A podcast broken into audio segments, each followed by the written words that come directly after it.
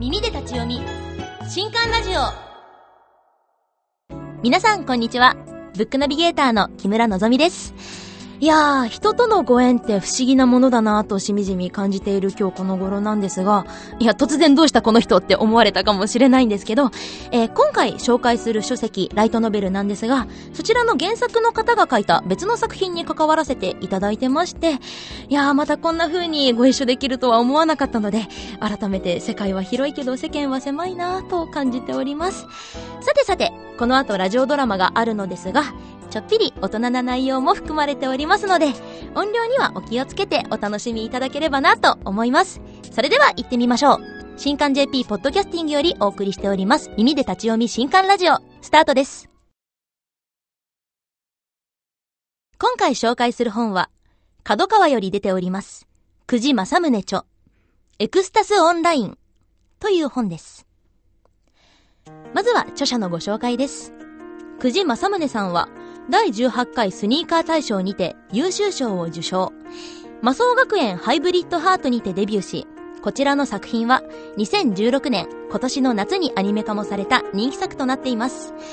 えー、実はこの魔装学園ハイブリッドハートに私出演させていただいておりまして、いやー、先月打ち上げもあったんですけれども、非常に感慨深いと言いますか、とても嬉しく思っています。さて、今回久慈さんが書いたスニーカー文庫から刊行されているライトノベル、エクスタスオンラインはどんな物語なのでしょうか？早速内容を見ていきましょう。主人公の道巡りかけるは、オタク気質で特に友人もおらず、スクールカーストの最低変男子。道巡りは学生の傍ら、ヘルズドメインというゲーム会社でアルバイトをしていました。携わっているのは、新作 VR ゲーム、エグゾディアエクソダスの開発。バイトといっても、労働環境はかなりブラックで、上司である相川修子からは、罵倒されつつも徹夜で作業をさせられるような状態。アルバイトで徹夜作業ってなかなかハードモードな職場環境ですよね。と、そんな風に、学業もバイトも私生活もパッとしない中、ある日、道巡りを含めたクラスメイト全員で、次世代 VR 教育システムを利用した世界遺産を巡るという社会科見学の授業を受けることになります。そして、そこから世界が変わります。道巡りが目覚めると、そこは戦場の真っ只中。そこでは、人間と怪物が雄たけびを荒れて、そこでは、人間と怪物が雄たけびを上げて、殺し合いをしていたのです。混乱の中、道巡りは自分に向かってかけてくるクラスメイトの美少女、朝霧リリコを見つけ、つかの間安堵するも、リリコはあろうことか、道巡りに向かって切りかかってきました。その攻撃を皮切りに、次々と道巡りへと切りかかるクラスメイトたち。わけもわからず減らされていく自分のヒットポイント。そして、切りかかってくるクラスメイトの口から驚愕の言葉が発せられます。みんな頑張れもう少しでこいつを殺せる殺して俺たちは元の世界に帰るんだとなんと、道巡りかけるは VR ゲームエグゾディア・エクソダスの魔王、ヘルシャフトとして転生していたのです。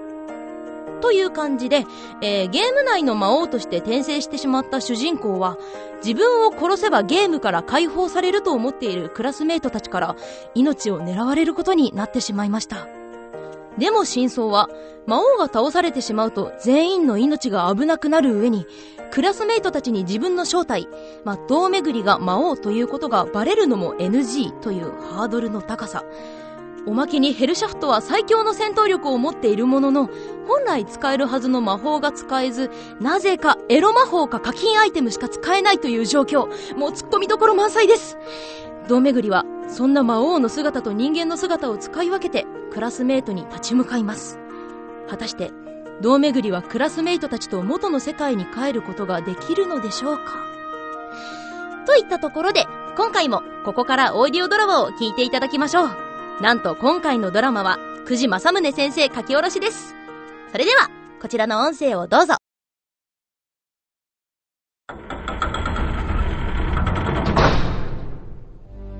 ここが魔王城インフェルミア。ここまでたどり着いたのは初めてだね。ええ。今この城にいるのは、魔王ヘルシャフトだけ。他の 2A ギルドのみんなが敵を引きつけてくれているおかげだね。でも、私たちだけで勝てるかしら。あの魔王に。勝たなきゃ魔王を倒して、この城にあるヘルズゲートを通って、元の世界に帰ろうみんなでようこそ城に迷い込んだシンデレラ。この声。神が嫉妬し悪魔が焦がれる。次元の壁すら超える俺という名の。奇跡。深淵の闇より生まれしインフェロ魔界の王、今日こそあなたを倒して元の世界へ帰るんだから。行くよ。ノンノンその呼び方やめてメガデストラクション今よ朝霧さんライトニング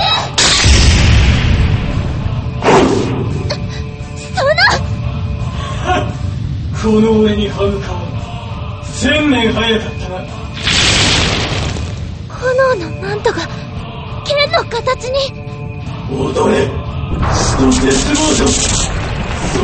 びるがいい己の無力さに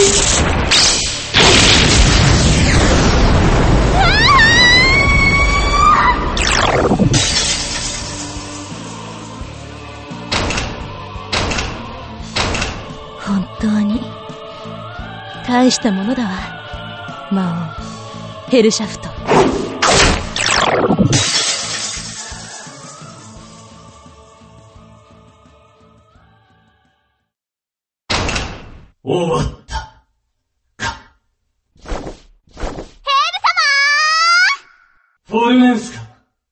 ちらの住んだのか。人間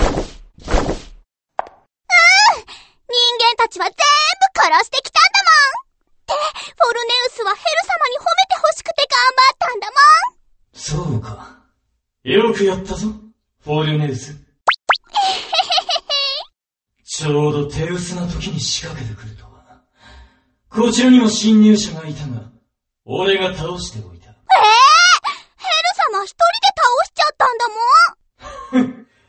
あの程度の雑魚。物の数ではない。すっごーいさすがヘル様素敵なんだもん素敵大好きすごい大好きやばいよせよせ。俺はこの世界の支配者にして、無敵の絶対王者。魔王、ヘルシャフト。はあこの俺に逆らえる者などいないはずなのだが。あのね、ドーメグリ君。二栄ギルドの連中に城への侵入を許すとか、どれだけたるんでるの？真面目にやりなさいよなぜ、俺は奴隷に正座をさせられているのだろうか？ちょっと聞いてるの？聞いてますよ、相川さん。でも、言い訳なんて聞きたくないわ。いい？この世界、MMORPG、エグゾディア・エクソダスに閉じ込められた、君のクラスメイト二栄ギルドの運命は、ドーメグリ君にかかってるのよもちろん、私と君自身もね。そう。深刻なシステム障害により、俺たち2年 A 組やクラス全員がこの世界に閉じ込められている。だが、他の連中はみんな人間としてログインしているのに、なぜか俺だけは敵キャラの魔王ヘルシャフトになっているのだ。だいたい、主力の軍団を全部出撃させるとかありえないわルスを狙ったのがもっと大軍だったらどうするのよそれは分かってますが、仕方がないじゃないですか。部下は全部出払っちゃってたんですよ。2年 A 組のクラスメートで構成されたギルド、2A ギルドが大規模な甲状戦を計画しているという情報が入り、唯一動かせるフォルネウスとその軍団を撃退に向かわせていたのだ。その隙をついて現れたのが、憧れの朝霧さん。あどうせなら捕らえてエロい拷問をするという、正しい女騎士のもてなしをするべきだったでもできない俺、マジ紳士。べ、別に、勇気がないわけじゃないんだからねにしても、魔導士の雫石は相変わらず何を企んでるかよくわからんので不気味だ。奴は出禁にしたい。全力で。読みが甘いし計画性がないわ。仕事では常にリスクを考えて、想定外のことに対処するマージンを確保するのが常識よ。ボロボロの服に SM みたいな革の高速着なんて恥ずかしい格好して何を威張ってるんだこの奴隷は。そりゃあ、バイト先の元上司で、このシステム障害の事実を知る俺以外の唯一の人だけど、今は俺がご主人様なんだぞ。返事はは？いすいませんでした現実世界で刷り込まれた上下関係に、条件反射で反応してしまう。いい。二栄ギルドがこのゲームをクリアしたら、彼らはみんな、死ぬのよ。あこの手の MMORPG ものは、ゲームクリアすれば救われるってのが定石なのに、なんでクリアしちゃいけないとか、なのにみんなは俺を殺せば元の世界へ帰れるとか思い込んでるし何それ意味わかんない。わかってますよ。だから俺は魔王ヘルシャットとなって、あいつらを倒さなきゃならない。一人のゲームクリアも出さないように。外の世界では、開発チームが復旧に当たっているはずよ。それまでは、魔王軍の部下たちをうまく使って、2A の邪魔をするのよ。了解です。わかったら、さっさと 2A のところへ戻りなさい。今度は胴巡りかけるとして、彼らの仲間のふりをして動向を探るの。生き返った彼らは、またすぐにレベルを上げて挑んでくるわ。すぐに追い打ちをかけて、いくら努力しても無駄だと、2A の子たちに刻みつけるのよ。ヘル様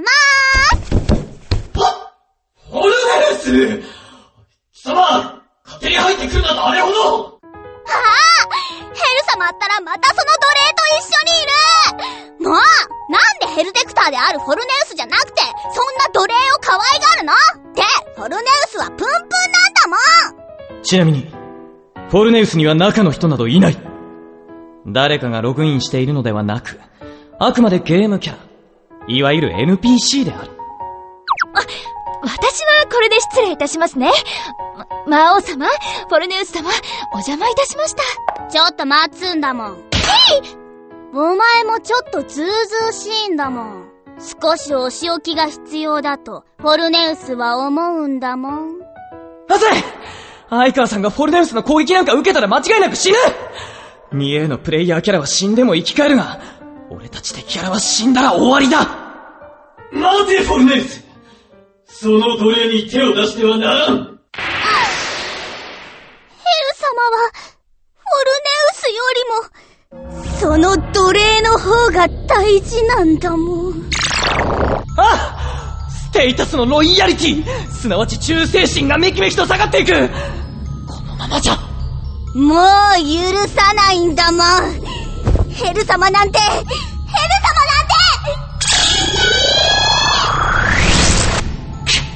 フォルネウスの必殺魔法か。だが俺には、防御魔法も攻撃魔法もない。俺にはには、これしかないんだエクスタス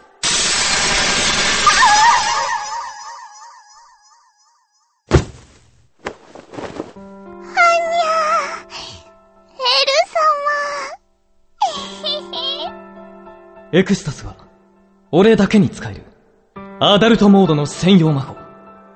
誰であろうと、かけた相手をサイン状態にしてしまうという、とんでもない、素敵魔法だ。ヘル様 フォルネウスをいっぱい可愛がってほしいんだもん。それでは、私はこれで。待つんだもん。まだ？フォルネウスはご機嫌なんだもん。お前にもヘル様を気持ちよくさせるご褒美をあげるんだもん。ご褒美じゃなくて罰ゲームよお優しいな、フォルネウスは。胴めぐりくんあんたは、もう、ヘル様ったら、どこ触ってるんだもん？すまんな。そこは、嫌だったな。うんもっと触ってほしいんだもん。そこだけじゃなくて、こことか、そことか。あ、どれよああ、貴様も、こちらへ来るのだ。わかりました。魔王様。まさか、さっき怒られた腹いせをしようってんじゃないでしょうね。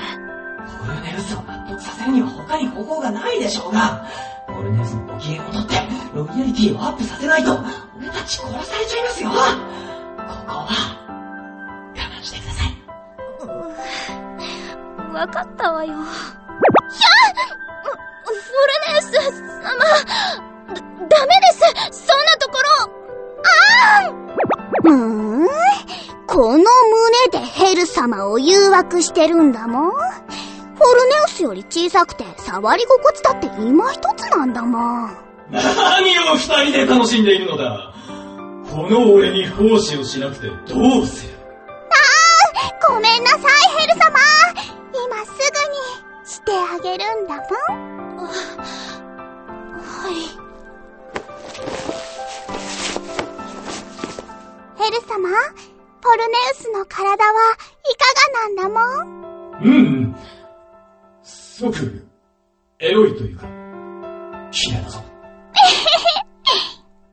それに、その、どれの方もなあ、あまりご覧にならないでください。魔王様。恥ずかしい。はぁ、あ、くすぐったいような、癒されるような、いい気分だ。ではお前たちも、少し褒美をやろう。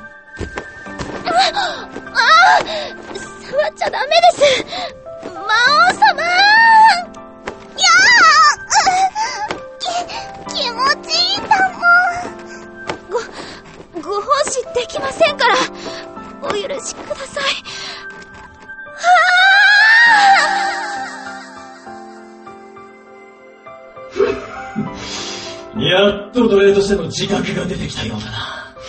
お前たち二人で、この俺に奉仕するのだ。はい。はい、どうも。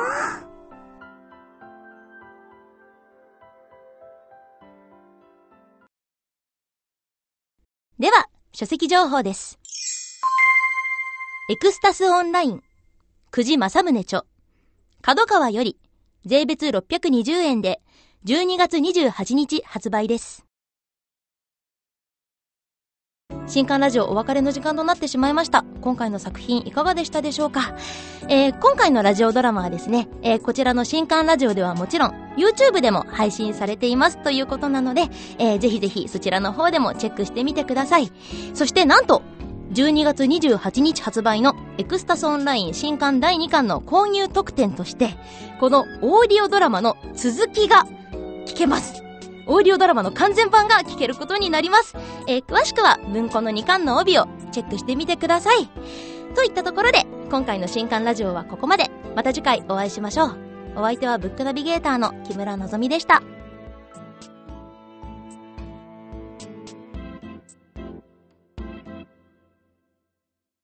この配信は、角川の提供でお送りしました。